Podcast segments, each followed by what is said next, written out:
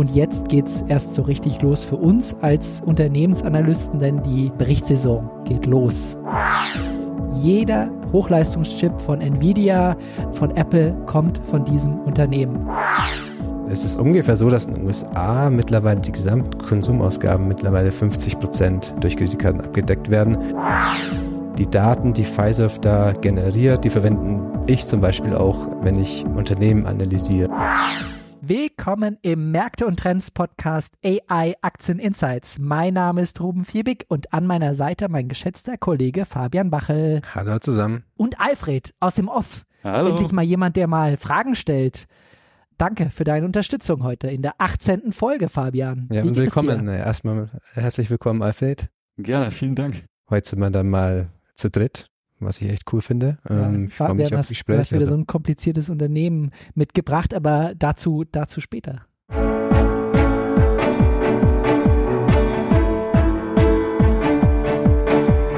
Märkte und Trends Aktieninsights.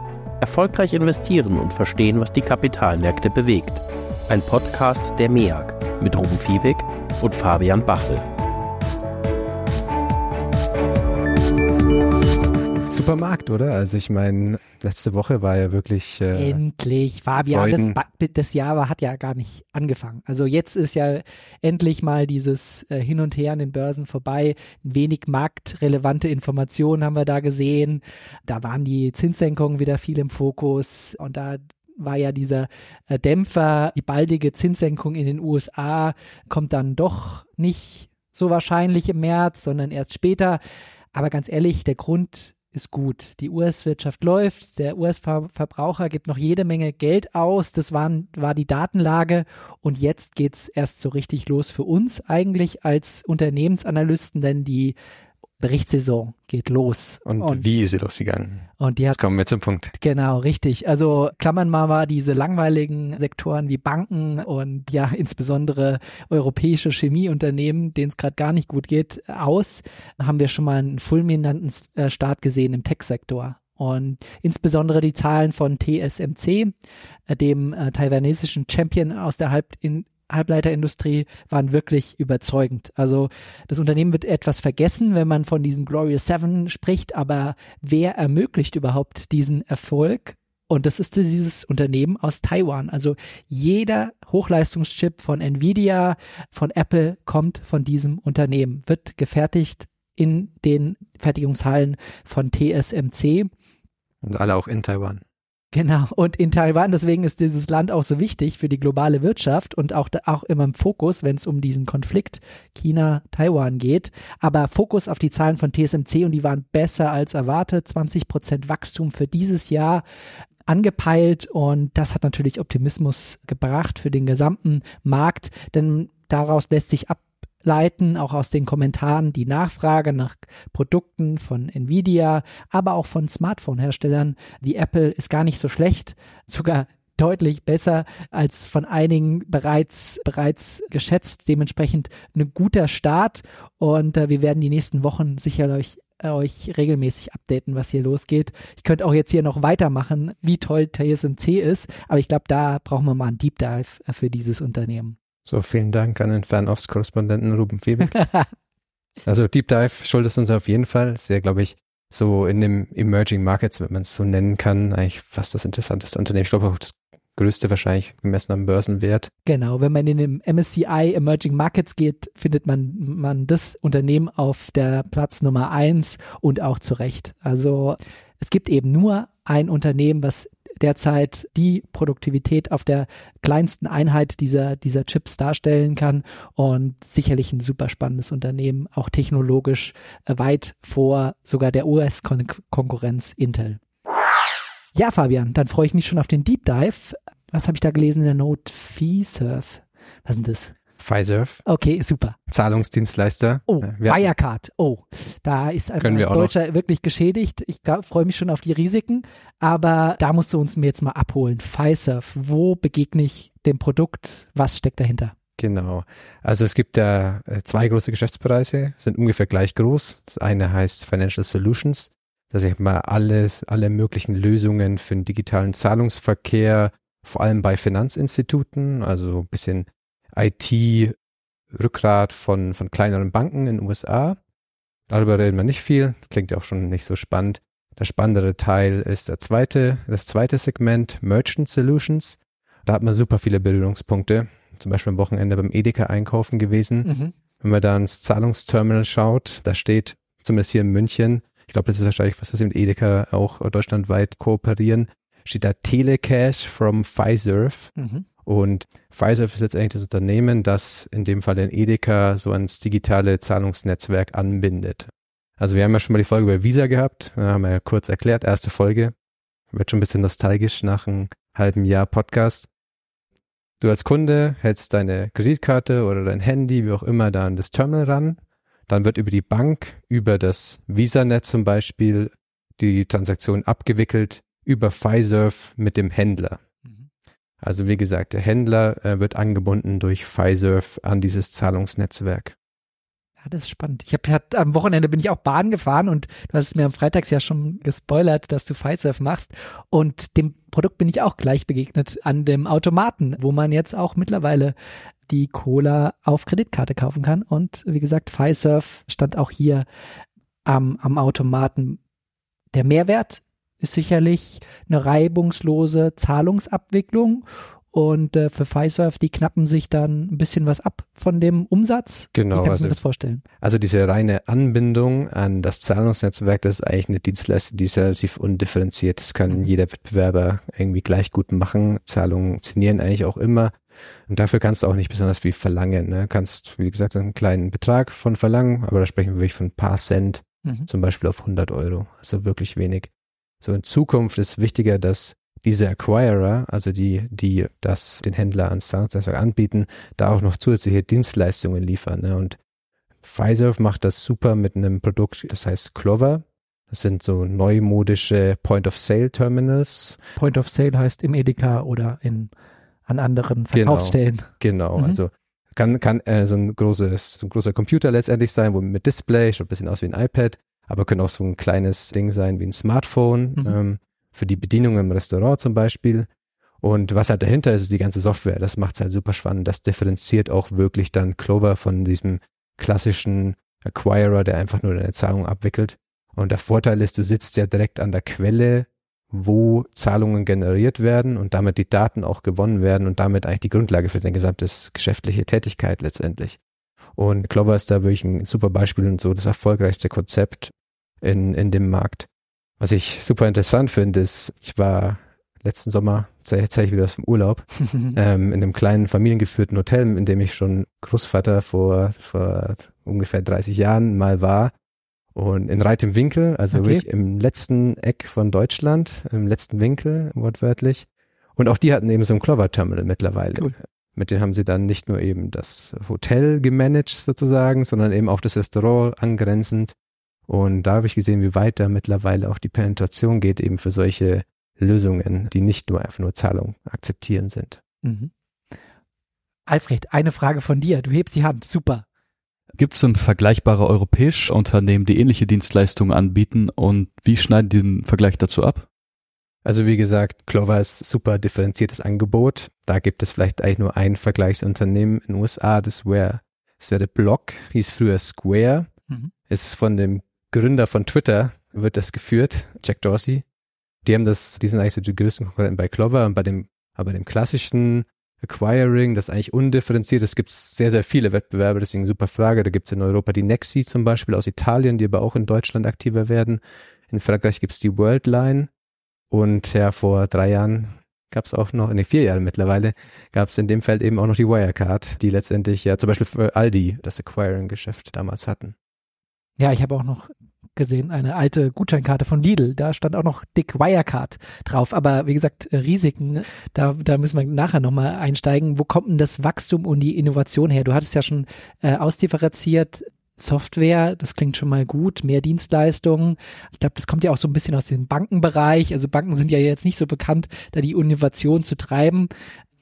Und welcher Megatrend wird, wird bedient? Also wie kann ich mir das vorstellen? Erstmal Umsatzwachstum generell, da profitiert man schon mal, wenn Weltwirtschaftswachstum und das Plus kommt dann durch mehr Dienstleistungssoftware und vielleicht auch diese Transformation Bargeld zu, mhm. zu, zu Kartendienstleistung. Ich weiß gar nicht, wie weit die USA da ist. Ich glaube, wir sind ja immer noch sehr bargeldaffin hier in Europa. Hast die Frage schon beantwortet. Nee, das ist genau richtig, was du sagst. Also grundsätzlich so diese Zahlungsvolumen steigen ja wegen dem Wirtschaftswachstum und dann eben noch diese ja, Digitalisierung der Zahlungen mhm. äh, auf Karte sozusagen. Und es ist ungefähr so, dass in den USA mittlerweile die Gesamtkonsumausgaben mittlerweile 50 Prozent durch Kreditkarten abgedeckt werden. Und natürlich gehören dazu auch sowas wie Mietzahlungen, deine Elektro, äh, deine Stromrechnung und sowas. Und das sind eigentlich Zahlungen, die du klassischerweise nicht mit Kreditkarte oder mit Debitcard mhm. tätigst. Und fragen wir von dem, was wirklich adressierbar ist, ist in den USA mittlerweile eigentlich fast 75 Prozent durch Kartenzahlung abgedeckt. Das ist so eine Schätzung. Da ist nicht mehr so viel Wachstum übrig. Ne? Logischerweise in Europa ist es noch ein bisschen besser. Und insgesamt muss so ein Unternehmen wie Pfizer eben schauen, dass sie da auch neue Wachstumstreiber findet. Und da sind wir wieder eben zurück bei der, bei der Clover-Sache. Sind momentan es ist nur 25 Prozent des Umsatzes von diesem Merchant Solution Geschäft, also 12,5 Prozent, aber stellt 75 Prozent des Wachstums dar. Mhm. Und da geht es eben darum, dass man eben nicht nur die Zahlungen akzeptiert und davon eben Mini-Betrag verdient, sondern eben auch Softwarelösungen anbietet, das dann wirklich klassisches Abo-Geschäft auch. Kannst du, wie gesagt, deine Buchhaltung ein bisschen automatisieren, Gehaltsabrechnungen erstellen, Zeitpläne und so weiter. Also Clover hat auch so ein App-Market und du kannst dir wie im App Store an einem iPhone halt dann einzelne Softwarelösungen dazu kaufen. Und sie wollen auch mehr in so vertikale Softwarelösungen gehen, dass man sich explizit Restaurants zum Beispiel anschaut, was braucht man da, zum Beispiel der Reservierungen als, als ein Beispiel und eben damit eben zusätzlich zu dem Zahlungsvolumen, das man da abdeckt und da einen kleinen Prozentsatz wirklich auch noch Abo-Software-Umsätze bedient. Und ist auch so für kleine Händler verdient man natürlich, also wenn du jetzt in ein Restaurant ein Clover anbindest, verdient auch einen viel größeren Anteil der Zahlung, als wenn du jetzt mit Aldi oder Edeka mhm. verhandeln musst, wo natürlich die auch eine recht starke Verhandlungsposition haben, da die Preise dementsprechend zu drücken. Also da geht es wirklich um den, den, Mittelstand sozusagen, nicht den Mittelstand, sondern wirklich kleine Unternehmen, die man da auch noch einfach stark digitalisieren kann. Und ich finde, genau da anzusetzen, wo die Zahlungen rein und rausgehen, ist halt ein super Ansatz, ne? weil da hast du die Daten und damit kannst du dann dementsprechend auch deinen Geschäftsprozess so ein bisschen digitalisieren. Die große Vision ist da, dass es so eine Art Betriebssystem wird für einen kleinen Händler, mhm. dass du da auch dein Inventar managen kannst, deine Gehaltsabrechnung, so ein bisschen wie große Unternehmen SAP verwenden, könnte man eben als kleiner Ein-Mann- oder Fünf-Mann-Betrieb oder so dann dementsprechend das Terminal mit den ganzen Softwareleistungen dazu verwenden um sein Unternehmen da digital, sein kleines Unternehmen digital aufzustellen. Eine Sache vielleicht noch, das fand ich nämlich auch super spannend, ist kein großer Umsatztreiber, aber sie haben ja einen riesen Anteil der Zahlungsvolumen, decken sie ja auch ab. Also in den USA, glaube ich, so ungefähr 15 Prozent. Und da wollen sie als zusätzlichen Wachstumstreiber auch Data as a Service anbieten. Mhm. Also wir haben ja schon alles as a Service hier im Podcast gesprochen. Das finde ich nur so interessant, weil die Daten, die Pfizer da generiert, die verwenden ich zum Beispiel auch, wenn ich Unternehmen analysiere, weil es ist sehr granular. Du weißt zum Beispiel, welche Arten von Geschäften momentan Umsatzwachstum will ich haben auf Monatsbasis.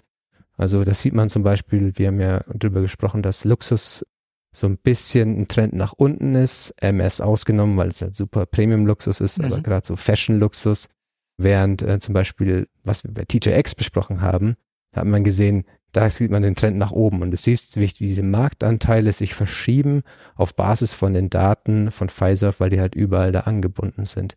Und sogar das Bureau of Economic Analysis, also eine Art staatliche Einrichtung in den USA, die ökonomische Daten analysiert, verwendet zum Beispiel Daten von Pfizer, um abzumessen, wirklich auf Wochenbasis, wie ändert sich das Konsumverhalten. Du hast ja anfangs gesagt, hm. US-Verbraucher geht super, und das zeigen eben diese Daten von Pfizer auch. Okay, super. Daten sind ja das neue Gold, das man heben versucht. Auch in die, die, die Algorithmen versuchen mehr und mehr Daten zu bekommen. Das ist sicherlich gut, wenn man diese Daten sammelt als Unternehmen und vielleicht auch die ein oder andere Dienstleistung dem Kunden anbieten kann. Das klingt super spannend. Wie gesagt, man profitiert vom Wachstum, vom generellen, hat nochmal so einen Innovationsschub von der Dienstleistung, die, glaube ich, jeder brauchen kann. Also wie oft bin ich schon gescheitert, weil ich kein Bargeld mehr mit mir rumführe bei der bei der Zahlung, sei es, sei es irgendwie beim beim Friseur oder bei bei einem anderen äh, kleinen Händler, da freue ich mich drauf. Welche welche Risiken sind denn im Geschäft? Also vielleicht kannst du da explizit noch mal eingehen. Ja, Zahlungsdienstleistung, wie gesagt, Wirecard war ja so ein, so ein, so ein, so ein, so ein Sonderfall. Ist das, kann man das irgendwie übertragen oder wie würdest du das einschätzen? Also übertragen kann man es nicht, das war eine sehr spezielle Kiste, würde mhm. ich sagen. Pfizer hat da einen Track Record von 38 Jahren, sagen sind die in Geschäfts, in Geschäft tätig. Das, und das ist wirklich ein, ein grundsolides Geschäft dahingehend. Ist natürlich immer eine Frage, Compliance-Probleme kann es geben. Überall, wo Geld fließt, ist halt irgendwie auch Geldwäsche ein Thema. Zum Beispiel bei Wirecard auch grundsätzlich immer so eine Red Flag schon war, bevor letztendlich die Insolvenz dann auch da war. Aber ich verstehe schon, dass da manche Leute skeptisch sein können. Vor allem, weil es in Deutschland gab es einmal sehr wenig so welche Zahlungsanbieter an der Börse. Ich meine, es gibt die Adyen, super spannendes Unternehmen, super starkes Wachstum. Und dann gibt es eben noch so kleinere wie Wordline, Nexi. In, in Großbritannien gibt es ein paar, aber wirklich in Kontinentaleuropa gibt es einfach recht wenige. In den USA ist es ein Riesensektor. Also Pfizer hat auch Dutzende Wettbewerber, die ich jetzt nennen könnte. Ich glaube, in Deutschland war das immer so ein bisschen, weil es damals wirklich ein super interessantes Thema war. Payments, damals waren die Payment Companies, die Aktien auch viel, viel höher noch bewertet. Super spannend, aber auch ein bisschen eine deutsche, eine deutsche Geschichte. Das nur zu zu Wirecard. Aber auf jeden Fall keine außergewöhnlich hohen Umsätze in, was war das damals, Dubai. Ja, äh, genau. bei äh, bei Sing, äh, First, Fiserv und auf jeden Fall etablierter. Genau. Ähm, wenn wir darüber hinwegsehen, also Downturn äh, in, in der Gesamtwirtschaft ist sicherlich ein Risiko. Gibt es noch was Spezielles, was man im Kopf haben muss? Genau das Thema mit dieser mit eigentlich undifferenzierten Produkt. Ich habe jetzt über Clover ja viel gesprochen, mhm. was eine super Lösung ist, aber den Großteil des Umsatzes machen sie eigentlich noch mit dem klassischen, mit der klassischen Zahlungsabwicklung, wie zum Beispiel sowas wie Telecash, mhm. was so am Edeka einfach die Zahlungsabwicklung macht. Und das ist wirklich ein undifferenziertes Produkt und da sehen sie eben auch neue Konkurrenten, zum Beispiel von Adyen, was wir auch im Podcast schon mal kurz besprochen haben, Stripe, wer der andere Wettbewerber, die da einen gewissen Technologievorteil haben, die Technologieinfrastruktur neu aufgebaut haben und differenzierteres Produkt anbieten. Also sogar die Daten und so weiter, die da gewonnen werden, können über Adyen dann super genutzt werden. Also hast du ein bisschen so einen Kosten- und Technologievorteil gegenüber Pfizer in dem klassischen Geschäft und halt insgesamt in einem sehr kompetitiven Markt bist du unterwegs mit einer Kostenstruktur, die vielleicht nicht die beste ist. Also das ist auf jeden Fall ein Thema. Es ist Trotzdem kein schlechtes Geschäft, diese Abwicklung. Es ist ein Skalengeschäft. Es wächst halt einfach nicht mehr. Mhm. Wenn man verliert Marktanteile eben an, zum Beispiel an Adyen und an Stripe. Genau, also wer mehr diesen Pure Play, Alfred hat es vorhin gehabt mit dem, wer in Europa was sucht, vielleicht eher bei einer Adyen, vielleicht kriegen wir die auch nochmal in den Deep Dive rein, wer noch mehr Wachstum will, aber den eine höhere Prämie bezahlen will, der ist bei Adyen sicherlich auch gefragt, aber du siehst insbesondere diese Chance durch das neue Produkt Glover nochmal stärkeres Wachstum von einem etablierten Champion sozusagen genau. in dem Bereich. Wenn ich nämlich hier auf das Thema Bewertung schaue, sicherlich ja leicht über dem Markt bewertet, aber nicht allzu weit und der Track Record beim Wachstum, der ist ja wirklich erstaunlich. Also stabiles Wachstum, was man hier über Jahrzehnte gezeigt hat, wirklich erstaunlich und das für so eine geringe Prämie sieht eigentlich ganz attraktiv bewertet aus, oder? Auf jeden Fall günstig, ja. Mhm. Ähm, also du hast die wichtigen Punkte zusammengefasst, das sind auch. Alfred Wertung, dein Thema. Da wollte ich nämlich nochmal nachfragen, und zwar gibt es denn Firmen, die ähnliche Dienstleistungen wie Pfizer anbieten, die auch ähnlich gut abschneiden oder ist Pfizer da an der Spitze? Genau, also es ist ganz, ganz unterschiedlich, ne? gerade in diesem Bereich für kleine Händler Clover, da sind sie wirklich super aufgestellt. Eine Sache, die da noch erwähnen muss, ist, dadurch, dass sie ja auch Zahlungsdienstleister für Banken sind, kooperieren sie auch mit den Banken, die der Vertriebspartner für sie sind. Also zum Beispiel in Deutschland kooperieren sie auch mit der Deutschen Bank. Mhm. Und jetzt mal zurückkommen zu dem Hotel in Reit im Winkel. Ich weiß nicht, wie die an diesen Terminal gekommen sind, aber ich kann mir vorstellen, dass die Hausbank vielleicht die Deutsche Bank ist und gesagt haben, ihr müsst vielleicht diesen Terminal da haben. Das ist super. Also dieser Vertriebskanal, den die haben über die Kooperation mit den Banken, der ist wirklich auch nochmal so ein differenzierender Faktor. Also da würde ich sagen, sind sie sehr, sehr gut und äh, haben sehr, sehr viele Vorteile gegenüber dem Wettbewerb. Aber wie gesagt, im anderen Bereich ist es ein bisschen undifferenzierteres Produkt. Da gibt es viele Firmen wie zum Beispiel Global Payment oder eben auch die, die Worldline oder Nexi, die eigentlich dann fast identisches Produkt anbieten, einfach Zahlungsabwicklung. Mhm. Okay. Also wer mehr Wachstum will, muss auch mehr bezahlen, aber hier die Chance sozusagen, die viele noch vielleicht übersehen, dass da doch die, der, die weitere Wachstumwelle rollen kann, attraktiv bewertet, hast du gesagt. Genau, es schaut auf jeden Fall günstiger aus und du hast die richtigen Punkte genannt. Track Record, wenn sie dieses Jahr eben ihr Ziel erreichen, Pfizer, dann ist es 38. Jahr in Folge mit zweistelligen Gewinnwachstum wow. pro Aktie. Also das inkludiert auch Zeiten wie zum Beispiel 2009, als wir wirklich in einer sehr, sehr tiefen Rezession waren. Also das ist schon ein sehr, sehr guter Track Record. Und dafür ist die Bewertung möglich, also es planen sie auch weiter, dieses zweistellige Gewinnwachstum. Das ist das, wo de, von das Unternehmen auch ausgeht für die nächsten Jahre. Und Bewertung ist unter Markt. Ja. Bewertung ist allgemein bei Zahlungsdienstleistern ein super spannendes Thema. Mhm. Weil das wissen vielleicht einige Leute, die vielleicht privat PayPal-Aktien haben. Die war bei 300 US-Dollar gestanden, ist jetzt irgendwie, kommt sie langsam wieder in den letzten zwei Wochen, aber ist irgendwie bei 60 US-Dollar. Es war eigentlich immer ein Sektor, der teuer bewertet war und deutliche Prämien im Markt. Das war bis 2020 so. Und 2021 wurde der gesamte Sektor auf einmal ganz neu bewertet. Die Begründung, die man da oft heranzieht, ist, dass in diesen ganzen Zahlungsmarkt super viel Risikokapital reingeflossen ist. 21 war die absolute Spitze. Das sind 140 Milliarden in Venture Capital Dollar in dieses Feld gelaufen. Und wenn natürlich alle in den gleichen Markt drängen, irgendwie ein ähnliches Produkt, einen begrenzten Markt bedienen wollen, dann kann dann nicht alle super viel Geld verdienen. Ja. Deswegen immer langfristig gefragt, okay, was ist denn noch der, die Rendite, die man mit so einem Geschäft dann erwirtschaften kann langfristig? Das hat sich jetzt aber zum Glück geändert. 2023 ist nur noch 39 Milliarden an Risikokapital da reingeflossen. Und die Pfizer zum Beispiel kann sich halt organisch auch diese neuen Opportunitäten finanzieren. Also sie machen 4 Milliarden Free Cashflow im Jahr. Und das können sie zum Beispiel in solche Initiativen wie Clover reinstecken. Sind letztendlich von dieser neuen Dynamik eher Profiteure die Bewertung reflektiert das noch nicht unbedingt. Also wir sprechen von einem KGV von 16 Mal. Ich würde sagen, ist dann irgendwo in dieser großen Bandbreite zwischen Softwareunternehmen, mhm. sagen, was sie irgendwie auch ein bisschen sein wollen, und Bank, genau. was manche Leute sagen, dass sie eigentlich sind, sozusagen undifferenziertes Produkt.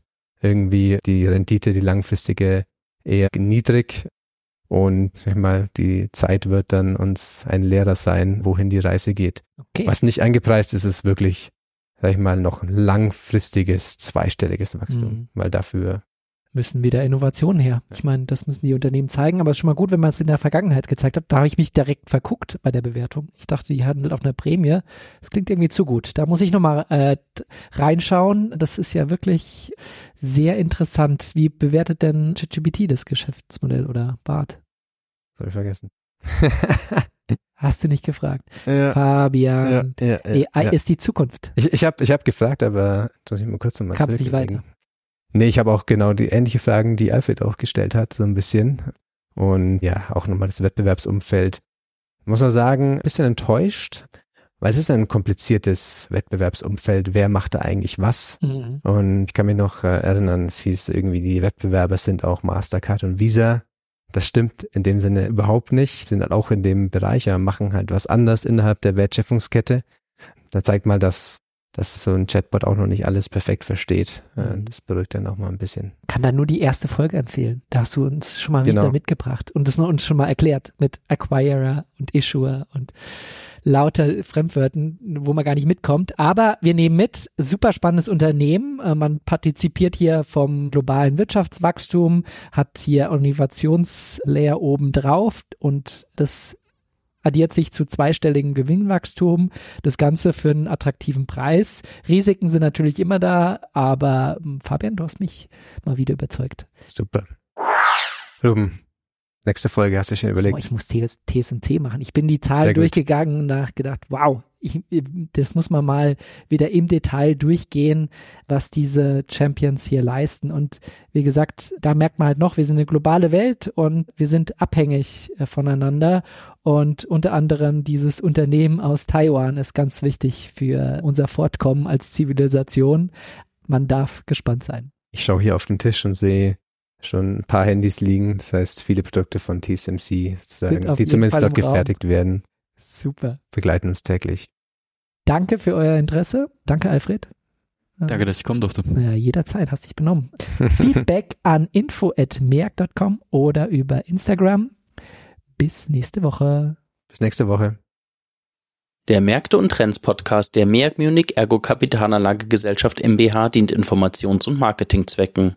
Rechtliche Hinweise und weitere Informationen erhalten Sie in der Beschreibung des Podcasts oder im Internet unter www.meag.com.